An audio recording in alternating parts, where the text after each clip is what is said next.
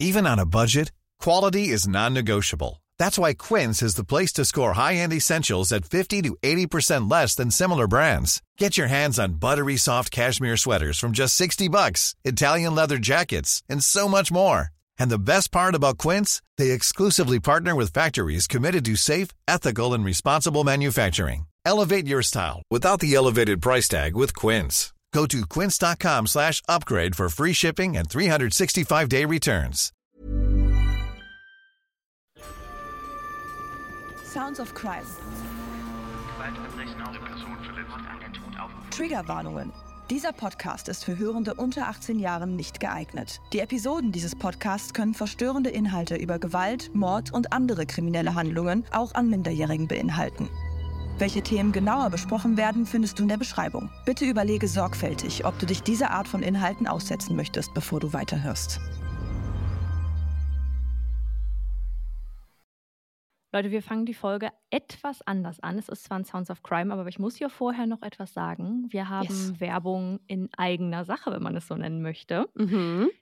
Denn ihr habt jetzt die Möglichkeit, jede Woche Überdosis Crime ein bisschen früher zu hören als alle anderen. Über den Link in unserer Episodenbeschreibung kommt ihr auf eine Webseite, auf der ihr verschiedene Abonnements habt, die ihr abschließen könnt und da unter anderem werbefrei hören könnt, aber auch Early Access bekommt. Also eine Folge von uns geht dann für euch nicht mehr sonntags online, sondern mittwochs. Und Mm. Wie, wie, nennt sich, wie nennt sich denn das Ganze, Saskia? Das hast du noch gar nicht gesagt. Das haben wir Überdosis Crime Plus genannt, so wie Mhm. ihr es von verschiedenen Streamingdiensten kennt. Und damit werdet ihr aufgenommen in unseren ganz persönlichen Überdosis Crime Space. Also wenn ihr uns unterstützen wollt, weil wir ja das Ganze jetzt auch versuchen, ein bisschen zu professionalisieren und euch ein bisschen mehr zu bieten, dann würden wir uns freuen, wenn ihr da mal vorbeischaut und euch vielleicht für eines der Modelle entscheidet. Das müsst ihr natürlich nicht machen. Aber noch einmal, das ist für uns auch eine Unterstützung und damit können wir das Projekt Überdosis Crime noch etwas mehr vorantreiben. Dann beginnen wir jetzt mit unserem Sounds of Crime. Ich habe heute eins mitgebracht und starte ich direkt rein. Desiree Stepper Fanny lebt in Livonia, circa 32 Kilometer entfernt vom Zentrum Detroits in Michigan. Im Jahr 2012 ist sie 17 Jahre alt und lebt mit ihren Eltern Angela und David zusammen. Desiree hatte gerade eine schwere Zeit hinter sich, weil sie sich vor kurzem erst aus einer ungesunden Beziehung befreit hatte. Mittlerweile hat die Highschool-Schülerin aber jemand Neuen an ihrer Seite. Jemanden, den man gar nicht mit ihrem Ex-Freund vergleichen könne. Der 19-jährige Jacob Burns bringe frischen Wind ins Leben von Desiree und zu sagen, dass er ihr gut tut, ist maßlos untertrieben nach der Zeit, die sie mit ihrem Ex-Freund Brian White erleben musste. Ganz anders als Jacob war Brian nämlich extrem kontrollierend und die Beziehung der beiden nahm ganz schnell eine ungesunde Dynamik an, die Desiree zunehmend unglücklich machte. Nach Ende der Beziehung meldet sich der 19-jährige Brian White noch oft bei Desiree. Aber sie weiß, dass es kein Zurück mehr für sie gibt, denn dieser Art von Beziehung würde sie sich nie wieder aussetzen. Am 3. April 2012 kontaktiert Brian sie erneut. Ein allerletztes Mal macht Desiree ihm klar, dass es keine Chance mehr für die beiden gibt und sie bereits in einer neuen Beziehung ist. Der Notruf, den wir uns jetzt anhören werden, ist vom 4. April 2012, also einen Tag darauf. Hawaii 911, what's the address of your emergency? No, there has been a murder suicide. There is no survivors. Please send Okay, help. what's going on? Who, what's going on? Um, my ex-boyfriend broke into my house and killed my current boyfriend and then killed himself. Okay, did you just find them? Um, no, he killed my current boyfriend and then he held me hostage and he just shot himself in the head. Just now? yeah. Okay, stay on the line with me. and um, he kind of beat me up. So, and my parents aren't home. It's just me and I'm 17. What's his name? Brian White and Jake Burns are the victims. Die Mitarbeiterin beim Notruf sagt den Standardsatz 911, what's the address of your emergency? Wie ist die Adresse Ihres Notfalls?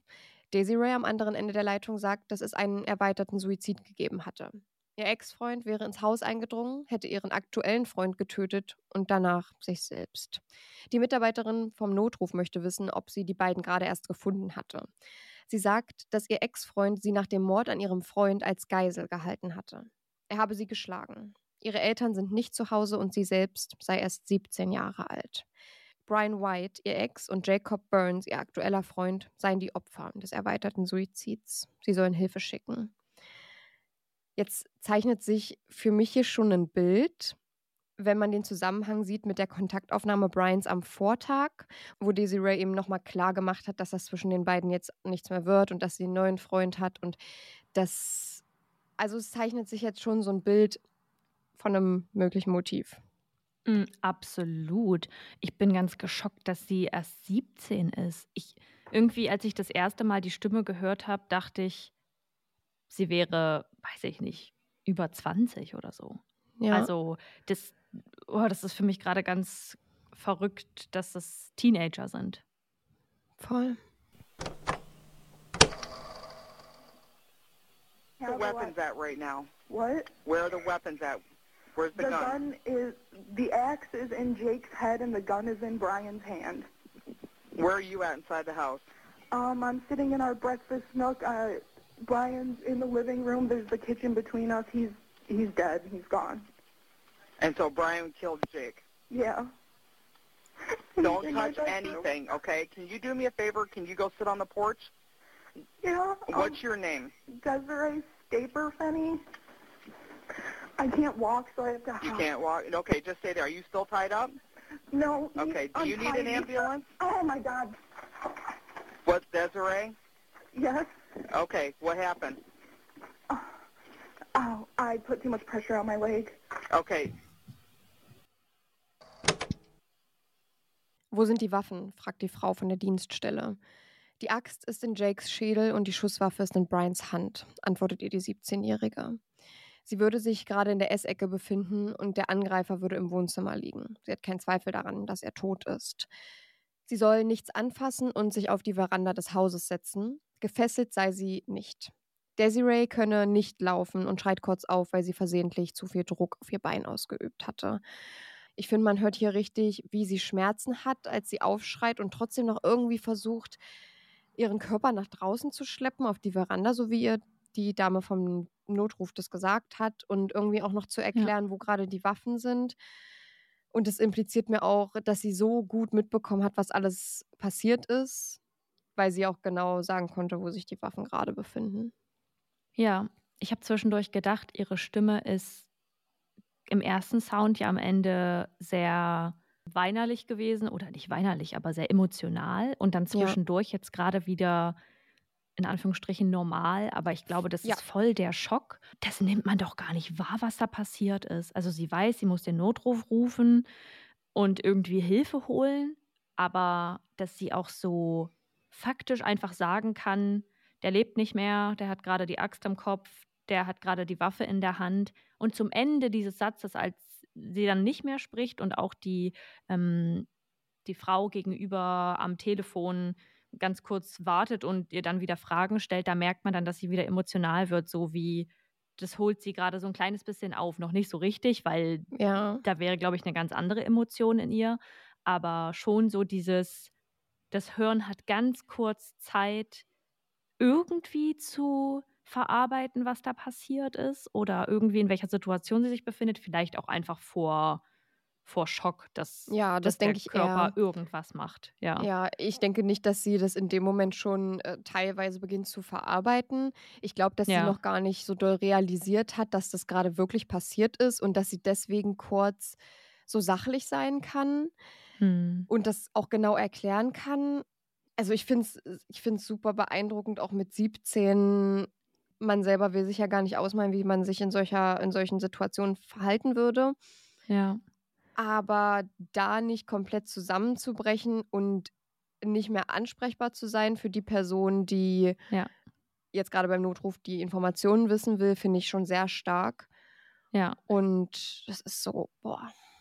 Aber kennst du das, wenn man irgendwie was erlebt, was man gar nicht glauben kann und dann hat man so, es kommen so Wellen an kurz realisieren und dann versucht der Kopf das wieder zu blockieren und lässt das irgendwie wie so eine Scheinwelt wirken. Hm, und dann so kommt wieder so eine. Flut an. Dann kommt kurz so eine Flut vom Realisieren Ja. und dann ist es gefühlt wieder überhaupt nicht, mh, überhaupt nicht da im Kopf oder irgendwie nicht, nicht wahr. Hm, ja, so, so hört sich das für mich gerade so ein bisschen bei ihr an. Ja, ich glaube, das ist, das ist so, ein, so eine Achterbahn der Gefühle, weil der Körper und auch die Psyche ja so einen Schutzmechanismus für solche Ja. Momente hat und dann halt, äh, es gibt ja viele Phänomene, in denen die Menschen einfach funktionieren, ohne dass Ja. sie drüber nachdenken. Und ich habe irgendwie das Gefühl, das ist bei ihr so ein bisschen so. Ich muss dir auch zustimmen, dass das beeindruckend ist, mit 17 irgendwie so Schritt für Schritt zu handeln. Und ich glaube, ihr größtes Glück in dem Moment und ich war, also wir wissen ja nicht, was sie für Verletzungen hat und vielleicht sind die ja auch bedrohlich ähm, oder irgendwie gefährlich, ähm, aber dass sie da jetzt nicht einfach vor Schock da sitzt und nicht sprechen kann, das hätte ja auch passieren können. Ja. How long did he hold you guys captive for? What? How long did he hold you captive for? Oh God, since like eight o'clock. Since 8 7:30. o'clock this morning? Yeah. Did he break into the house? Yeah, my mom. He watched my mom leave, He watched and your I mom? guess came in when Jake and I were sleeping. Okay, yep. Okay, are you on the are you on the porch right now? Yeah, the it's. Sorry, my leg really hurts. No, no, no. That's okay. Do you need an ambulance? Um, I Yeah. an ambulance? No, a medic? Yes. Yeah, well that's what it, that's what's going to be on like the I don't need to go to the hospital. Okay. I, I just want to get these bodies out of my house. Okay. Yep, we're on the way. Auf die Frage, wie lange sie von Brian festgehalten wurde, sagt sie, dass es so ab 8 Uhr morgens gewesen sein muss. Den Anruf setzte sie so späten Vormittag oder frühen Nachmittag ab. Desiree vermutet, dass Brian gewartet und beobachtet hatte, wann Desirees Mutter Angela das Haus verlässt, um dann einzudringen, während Jacob Burns und sie noch schliefen.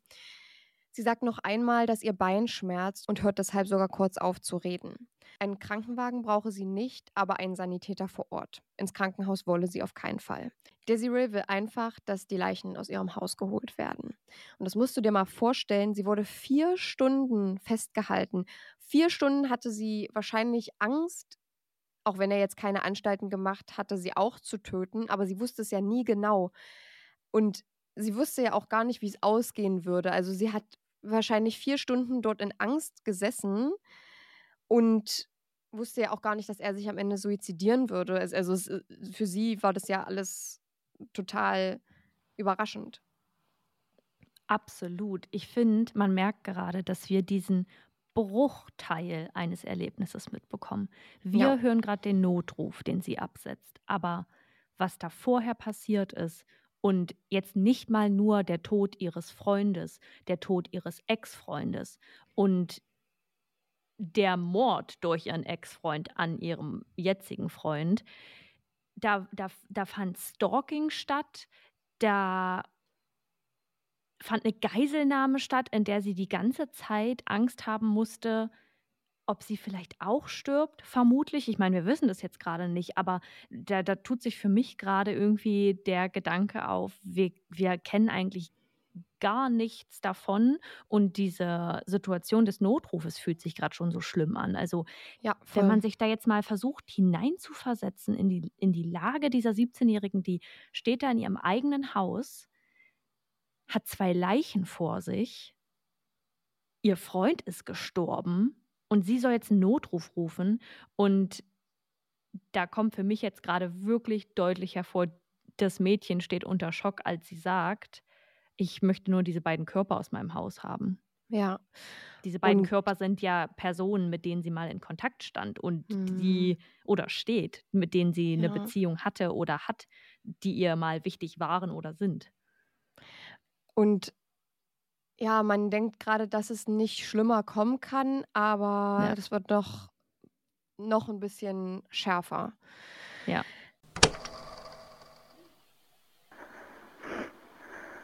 Uh, my mom doesn't have a cell phone, so I don't know how to get a hold of her because she she doesn't have a job. She got picked up by a friend this morning. Um, Okay. All right, but there is nobody, just confirming, there is nobody else in the house. No, yeah, my cell phone's inside. I grabbed the house phone because he Yep. had my cell phone when he shot himself, and I didn't even want to look. No, that's fine. Okay, do you know what his middle name and date of birth Uh, the are? cop is passing me right now.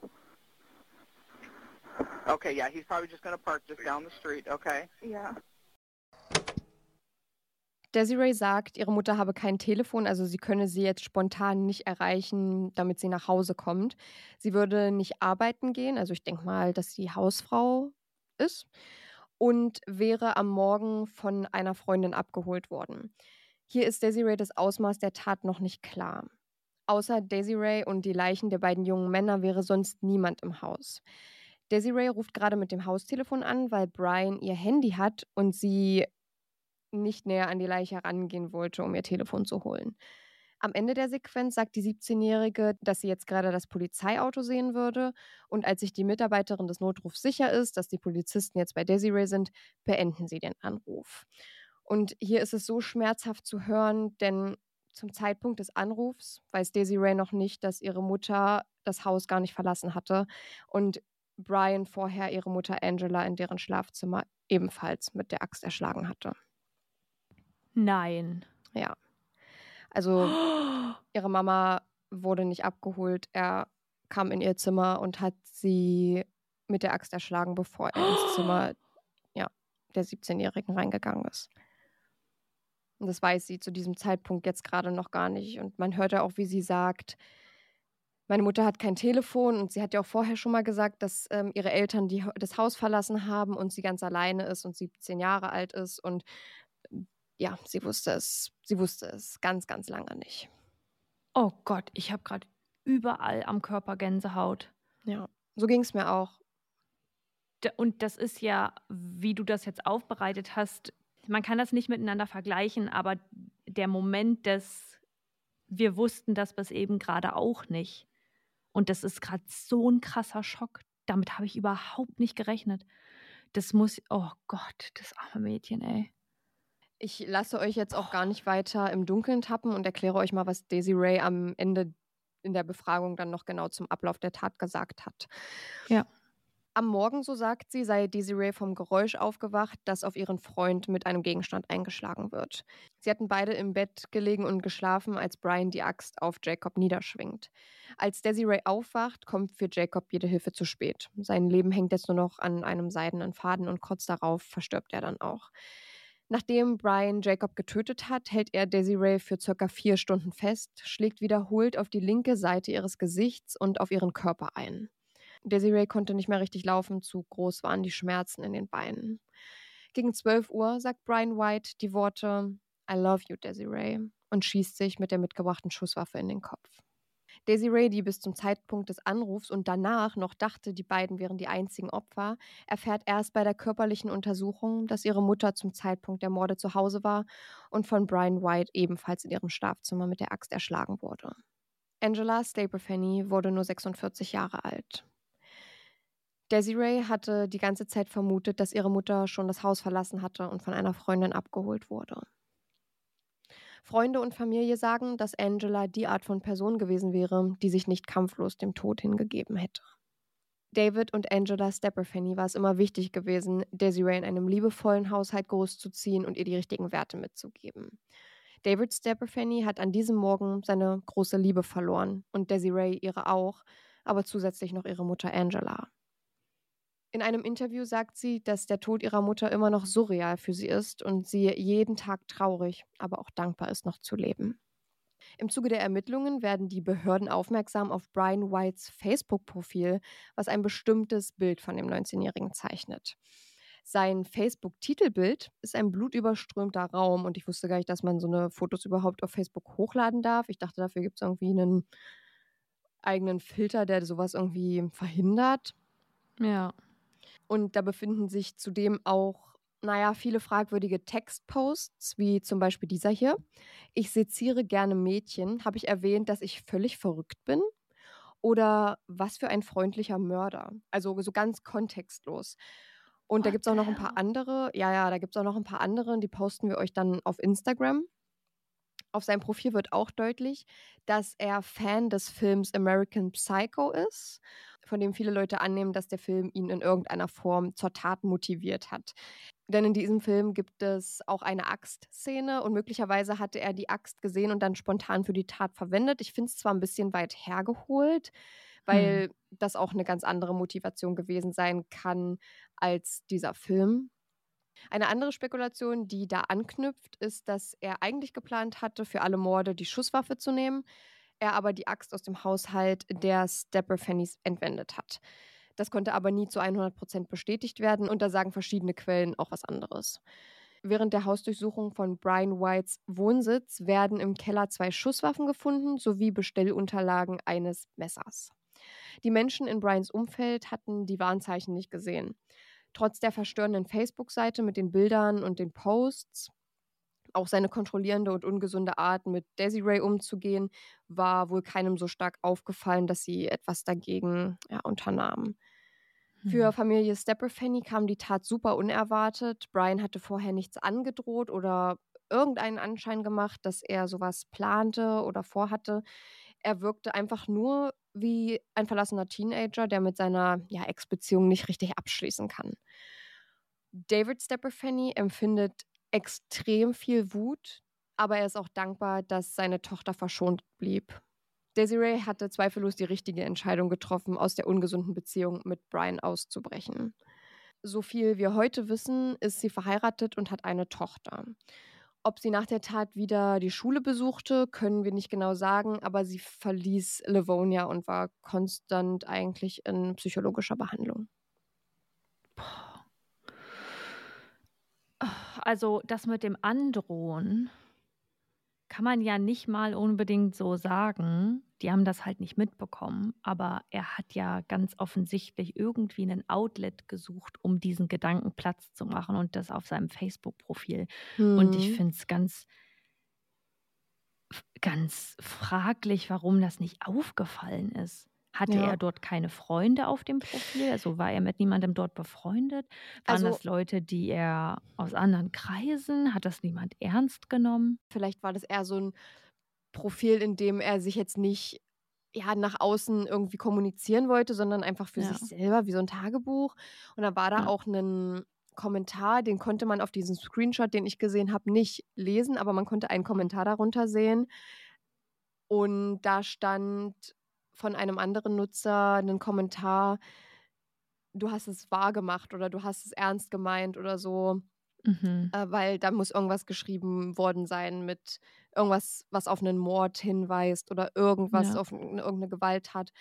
Er hatte dann Desiree ja auch geschlagen und ähm, ja mehrmals ins Gesicht und auf die Beine, generell auf den Körper. Und daher kam auch ja ihre Bewegungseinschränkung, sage ich mal, ja. Ja, ich habe mich nämlich gewundert, als wir, als du dann weiter gesprochen hast oder den Fall weiter erklärt hast, was da jetzt bei ihr passiert ist, dass sie nicht mehr gehen kann, weil ich echt noch damit gerechnet habe, dass sie irgendeine schlimme Verletzung hat und das gerade runterspielt, weil da sich zwei Leichen in ihrem Haus befinden.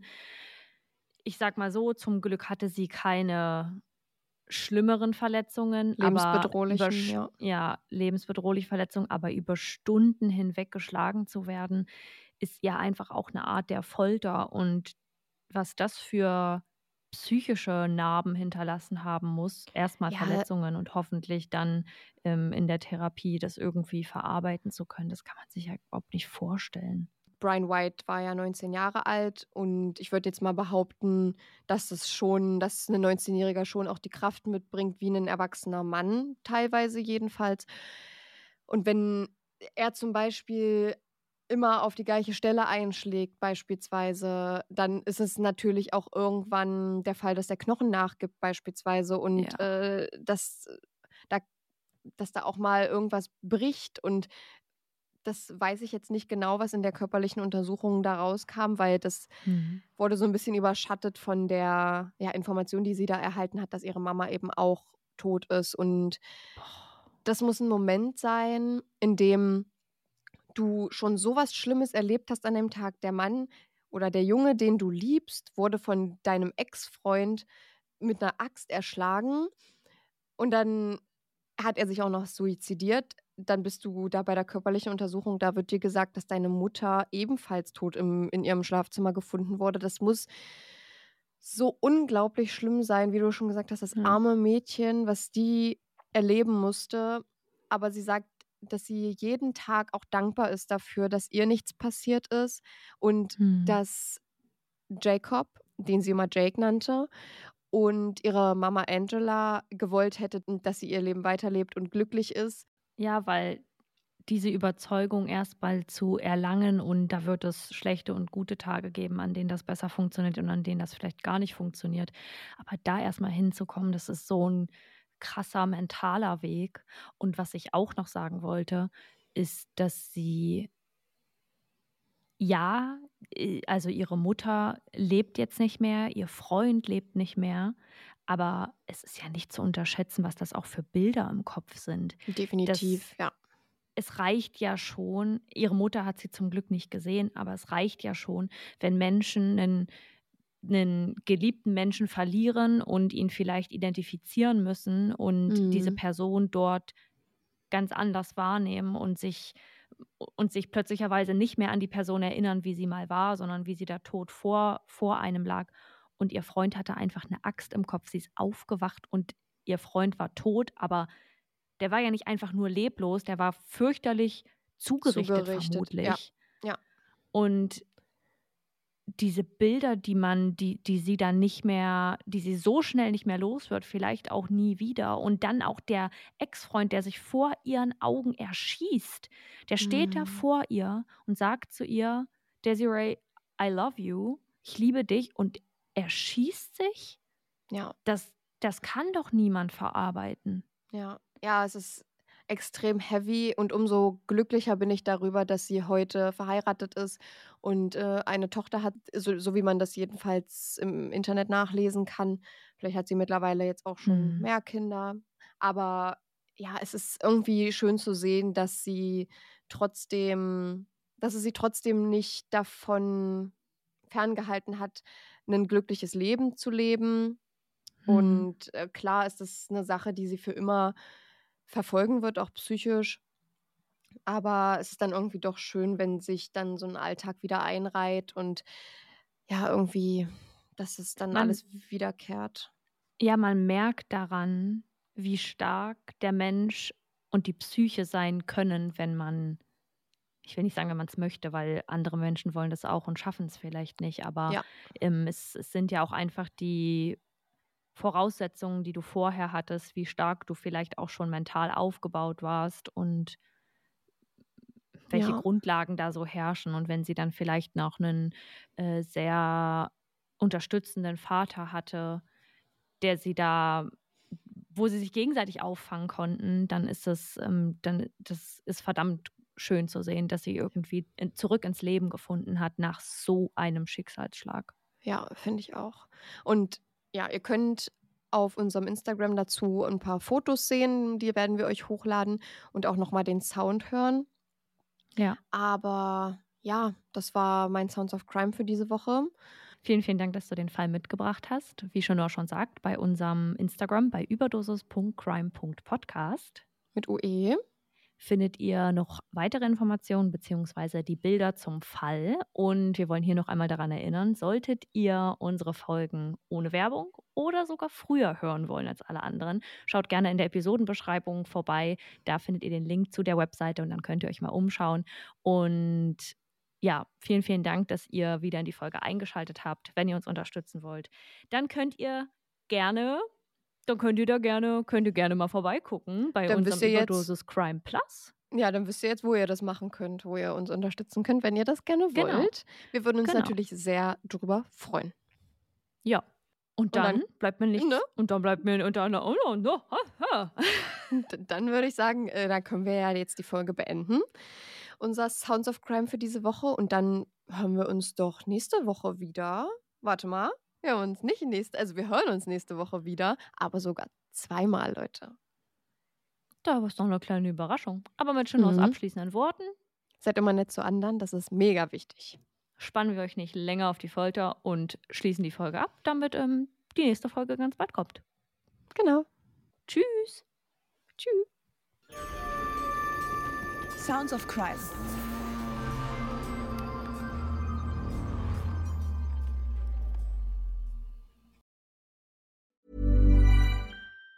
Even on a budget, quality is non-negotiable. That's why Quince is the place to score high-end essentials at 50 to 80% less than similar brands. Get your hands on buttery soft cashmere sweaters from just 60 bucks, Italian leather jackets, and so much more. And the best part about Quince, they exclusively partner with factories committed to safe, ethical, and responsible manufacturing. Elevate your style without the elevated price tag with Quince. Go to quince.com slash upgrade for free shipping and 365-day returns.